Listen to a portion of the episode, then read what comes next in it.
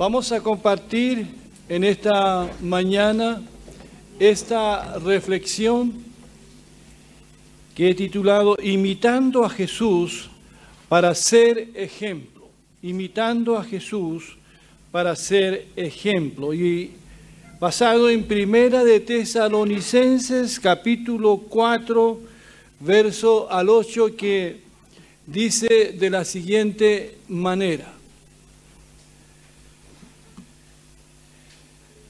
Hermanos amados de Dios, sabemos que Él nos ha escogido, pues nuestro Evangelio no llegó a ustedes solamente en palabras, sino también en poder, en el Espíritu Santo y con, y con plena convicción. Ustedes bien saben que cuando estuvimos entre ustedes siempre buscamos su propio bien Ustedes recibieron la palabra con gozo del Espíritu Santo, aún en medio de muchos sufrimientos, y llegaron a ser imitadores de nosotros y del Señor, con lo que llegaron a ser un ejemplo para todos los creyentes de Macedonia y de Acaya. Con ustedes como punto de partida la palabra del Señor ha sido divulgada y no solo en Macedonia y Acaya, sino también en muchos otros lugares donde se sabe de la fe que ustedes tienen en Dios, ya no es necesario que nosotros digamos nada. Qué hermosas palabras puede decir un pastor, un apóstol llamado Pablo de una iglesia como la de Tesalónica, escrita esta carta en el primer siglo. Él se refiere a esta iglesia como gente muy amada, que Dios ha escogido, porque es Dios el que nos escoge, no nosotros a Él, sino que Él nos escoge a nosotros. Y, les dice que el Evangelio les llegó a ellos no solamente como una teoría, no solamente en palabras, sino también en el poder del Espíritu Santo. Ellos recibieron en el Evangelio en plena convicción del Espíritu y también en la convicción de quienes predicaban el Evangelio.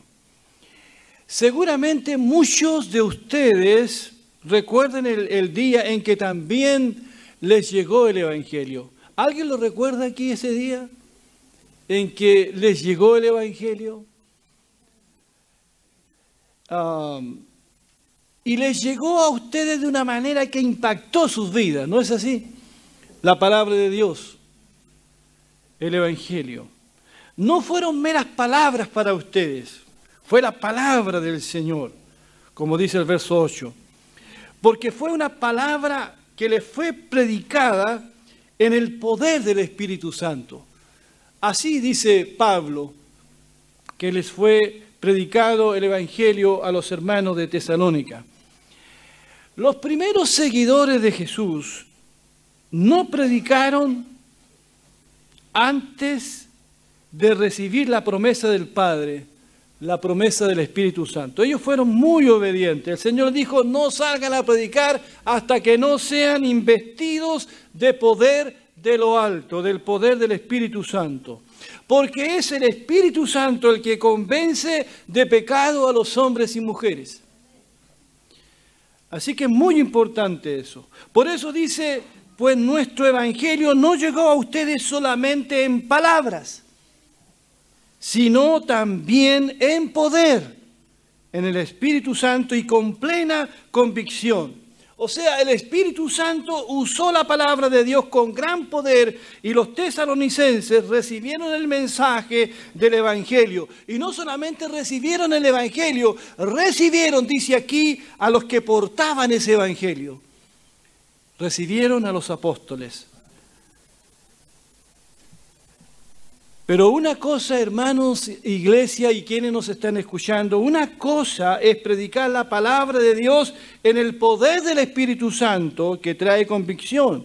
Pero otra cosa es predicarla convencido uno mismo de que es la palabra de Dios, el Evangelio que trae salvación. Por eso los discípulos, y especialmente Juan, cuando escribe su primera carta, dice, hermano, lo que hemos visto y oído, eso es lo que les anunciamos. O sea, ellos estaban convencidísimos de lo que predicaban. Estaban convencidos. ¿Y nosotros estamos convencidos? No vimos a Cristo resucitado, pero estamos convencidos también de que Jesús se levantó de entre los muertos. Cada vez que me paro aquí, creo en lo que predico. Estoy convencido de que predico la palabra del Señor, que no predico teoría, que no predico cosas que pudiesen ser verdad. No, es la verdad. Y la creo. Y Pablo dice, a ustedes la palabra de Dios les llegó en esa convicción, en esa convicción. Hermanos amados, cuando escucho a los que promueven las ideologías ateas, políticas, ¿los ha escuchado usted hablar? ¿Con qué convicción habla? ¿Creen sus propias mentiras? Y nosotros que hemos conocido la verdad, la verdad de la palabra de Dios, la verdad de Jesucristo, hablamos a veces sin convicción alguna. Como predicadores del Evangelio, nosotros no anunciamos lo que nos parece. No anunciamos meras suposiciones. Hablamos la verdad de Dios. La palabra de Dios es fiel y verdadera. Jesús dijo, por ejemplo, yo soy el camino. Eso es convicción. Yo soy el camino, la verdad y la vida. Nadie viene al Padre sino por mí. Y al declarar eso nosotros tenemos que declararlo con convicción. Hoy día hay mucha gente que conoce muchos caminos. Y hay muchos que predican otros caminos. Y la Biblia dice, hay caminos que al hombre le parecen derechos, pero su fin es camino de muerte. ¿Y con qué convicción algunos políticos, ideólogos o filósofos le hablan a los jóvenes en la universidad? Y los convencen de sus mentiras, pero es mentira. Pero Jesús dijo, yo soy el camino, la verdad y la vida. Nadie viene al Padre sino por mí. ¿Cuántos dicen amén?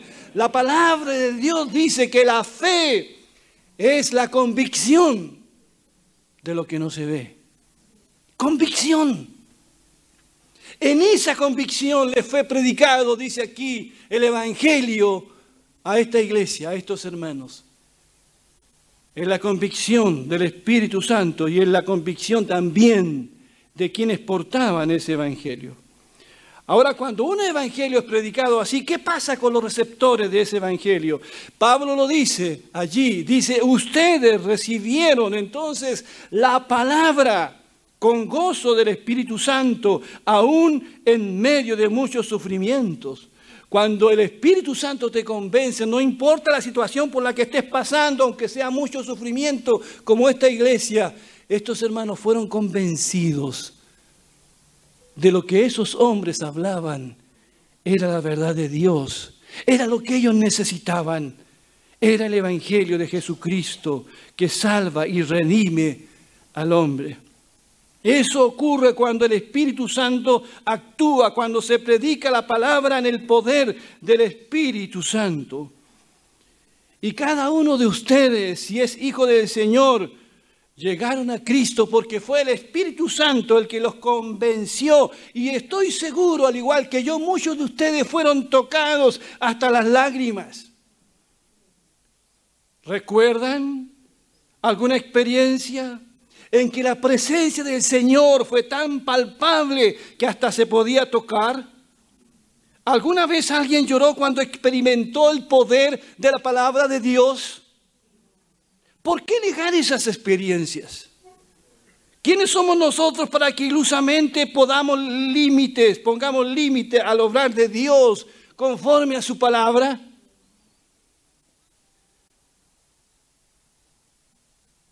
A veces nosotros como aliancistas hemos encasillado el obrar del Espíritu Santo. Jesús le dijo a un hombre muy sabio, Nicodemo, le dijo acerca del Espíritu Santo, el viento sopla de donde quiere y oyes su sonido, mas ni sabes de dónde viene ni a dónde va. Así es todo aquel que es nacido del Espíritu. ¿Cuántos dicen amén? Por eso, amado hermano, que cada hombre y mujer que venga al culto dominical pueda experimentar esta convicción. La gracia salvadora de Dios, el obrar del Espíritu Santo, cuando tú abras tu Biblia, puedas también recibir esa convicción de que estás frente a la eterna palabra del Señor. Cuando dos o tres se congreguen en el nombre de Jesús para orar, que estén convencidos de que Dios está allí. Donde hay dos o tres congregados, dijo Jesús, yo estaré. Cuando hablemos a otros de Jesús, estemos convencidos de que estamos predicando la palabra de Dios y lo que esa persona necesita. No sé mucho de las escrituras, quisiera saber mucho más de las escrituras, pero lo que sé, lo creo firmemente. Ustedes recibieron la palabra con gozo del Espíritu Santo, aún en medio de muchos sufrimientos, y llegaron a ser imitadores de nosotros y del Señor, con lo que llegaron a ser un ejemplo para todos los creyentes de Macedonia y de Acaya. Cuando el Evangelio es, predicado con poder, cuando somos convencidos de que es la verdad, cuando hay convicción de pecado, cuando se recibe la palabra de Dios con gozo, como fue en este contexto en que recibieron esta iglesia el Evangelio, Saben, hermanos, cuando eso ocurre pasan dos cosas. Primero llegamos a ser imitadores de los mensajeros de la palabra, pero también imitadores principalmente de nuestro Señor Jesucristo. Dice, y llegaron a ser imitadores de nosotros, dice, y del Señor. Imitadores de nosotros, le dice Pablo a esta iglesia. Qué importante es tener modelos a seguir.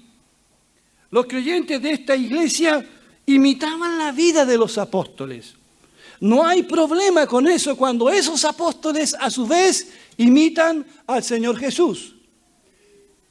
En 1 Corintios 11.1 Pablo diría, sean ustedes imitadores de mí, así como yo lo soy de Cristo. Lean conmigo eso, por favor sean ustedes imitadores de mí, así como yo lo soy de Cristo. Así que no hay problema eh, en que Pablo les le dijera a esta iglesia, ustedes han sido imitadores de nosotros. ¿Saben por qué? Porque ellos imitaban a Cristo. Los primeros cristianos imitaban la vida de los primeros predicadores. Estudiaban sus vidas antes de estudiar sus cartas estudiaban sus vidas antes de estudiar sus cartas. Hoy mucha gente rechaza el Evangelio porque quienes anuncian ese Evangelio no son dignos de imitar. No son dignos de imitar. La gente se resiste hoy día a escuchar el Evangelio. Se resiste, no quiere creer. Porque quienes predican ese Evangelio no pueden decir lo que Pablo dijo, sean ustedes imitadores de mí, así como yo lo soy de Cristo. Y en el verso 6 dice, ustedes saben bien que cuando estuvimos entre ustedes, siempre buscamos su propio bien. Y en esta misma carta, Pablo explica por qué no había problema en que estos hermanos de alguna manera los imitaran a ellos. Dice Pablo aquí, nuestra exhortación no se origina en error ni en malas intenciones. Tampoco procura engañar a nadie. Al contrario, hablamos como hombres a quienes Dios aprobó y les confió el Evangelio. No tratamos de agradar a la gente, sino a Dios que examina nuestro corazón. Como saben, nunca hemos recurrido a las adulaciones ni a las excusas para obtener dinero. Dios es testigo. Tampoco hemos buscado honores de nadie, ni de ustedes, ni de otros. Aunque como apóstoles de Cristo hubiéramos podido ser exigentes con ustedes, los tratamos con delicadeza. Sigue diciendo, como una madre que amamanta y cuida a sus hijos, así nosotros, por el cariño que les tenemos, nos deleitamos en compartir con ustedes no solo el Evangelio de Dios, sino también nuestra vida. Tanto llegamos a quererlos. Recordarán, hermanos, nuestros esfuerzos y fatigas para proclamarles el Evangelio de Dios y cómo trabajamos día y noche para no serles una carga. Ustedes son testigos y también Dios de qué nos comportamos con ustedes, los creyentes, en una forma santa, justa e irreprochable. Saben también que a cada uno de ustedes lo hemos tratado como trata un padre a sus propios hijos. Los hemos animado, consolado y exhortado a llevar una vida digna de Dios que los llama a su reino y a su gloria. Es por eso que estos hermanos habían llegado a ser imitadores de los apóstoles, porque veían sus vidas y como consecuencia imitadores también del Señor Jesucristo. La palabra griega que se traduce como imitadores es mimetés, raíz de nuestra palabra mimetizar. Esta palabra es usada en el Nuevo Testamento cuando los seguidores de Jesús copian la forma de vivir de los apóstoles y aún del mismo Señor Jesús. Y llegaron a ser imitadores de nosotros del Señor. Bien dice la palabra allí en Primera de Juan 2.6, el que dice que permanece en él debe andar como él anduvo, imitador del Señor Jesús. Imitador del Señor Jesús. Y allí en Hebreos dice, pero deseamos que cada uno de ustedes muestre la misma diligencia para ir logrando plena certidumbre de la esperanza hasta el final, a, fin de que no sean perezosos, sino imitadores de los que por la fe y la paciencia heredan las promesas. ¿Qué tenemos que imitar entonces? A aquellos que tienen fe, aquellos que tienen paciencia y que siguen adelante a pesar de las circunstancias por las que pudiesen estar viviendo. Y dice, y dice después que ellos, ellos mismos llegaron a ser ejemplo. Ellos mismos llegaron a ser ejemplos. Es muy importante el orden aquí en que se mencionan estas dos ideas, de imitar a alguien y de ser después ejemplo. Primero, para ser ejemplo, primero tenemos que imitar a Cristo, a Cristo, y luego seremos ejemplos para otros. Ponerse como ejemplo antes de imitar a Cristo es muy peligroso, es falso. Solamente cuando imitamos a Cristo, cuando seguimos las pisadas del Señor, cuando crecemos a la estatura de Cristo cada día, podríamos ser considerados, dice aquí, un ejemplo para otros cristianos, y no al revés. No nos podemos poner como ejemplo de otros si no estamos imitando a Cristo. Y llegaron a ser imitadores de nosotros y del Señor, con lo que llegaron a ser un ejemplo. ¿Ven la idea? Primero es seguir a Cristo, imitar a Cristo. Y en segundo, seremos entonces a partir de allí ejemplos. Años atrás, Estuvo de moda esto de que algunas personas famosas del mundo del deporte, la música, el espectáculo se hicieran cristianos. Y a estos personas que no dudo de su conversión, se les expuso y se les puso como ejemplos antes de que maduraran en la fe o imitaran al Señor Jesús cargando su cruz. Hermanos y hermanos, eh, amados hermanas, no pongamos como ejemplo a quienes todavía no han aprendido lo más básico de la vida cristiana. Aquellos que a pesar de los años que llevan el Evangelio no han procurado imitar a Jesucristo. Solo Dios sabe cuál es el momento perfecto para que una persona imperfecta emerja como ejemplo de semejanza a Cristo. Hay muchos cristianos que la sobreexposición les ha hecho mal porque no estaban preparados para los reflectores, para que las cámaras los estuvieran apuntando a ellos, estoy hablando simbólicamente. Hemos de escondernos tras la cruz de Cristo no como una falsa humildad, sino sinceramente para que sea el Señor Jesús el que reciba toda la honra y toda la gloria. Pero a veces ponemos e, como ejemplos a personas que son niños en Cristo todavía, y no aquellos que han sido hombres que por la fe y la paciencia, dice Hebreos, han heredado la promesa del Señor.